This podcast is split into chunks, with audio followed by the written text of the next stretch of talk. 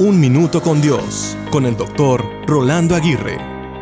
La vida no se trata de cuántas veces se tropieza y se cae, sino de cuántas veces nos levantamos. Si alguna vez te has tropezado en la oscuridad, incluso con una visión perfecta, es porque sin falta de luz podemos tropezar y caer. De la misma manera, nos puede pasar en nuestra vida espiritual. Si no buscamos la luz, podremos tropezar en la oscuridad. A esto es lo que se refiere Pablo cuando ora diciendo, alumbrando los ojos de vuestro entendimiento.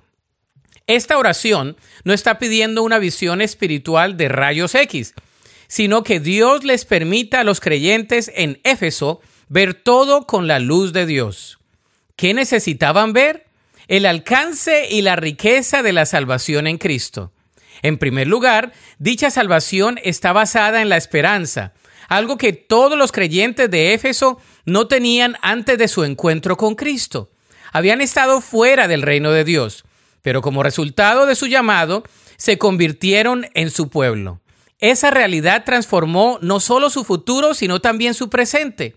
En segundo lugar, como pueblo de Dios, ya no debían confiar en sus propias fuerzas ahora al servicio del rey y los recursos del reino a la mano, los creyentes tenían un poder ilimitado, trabajando a favor de ellos, en ellos y a través de ellos.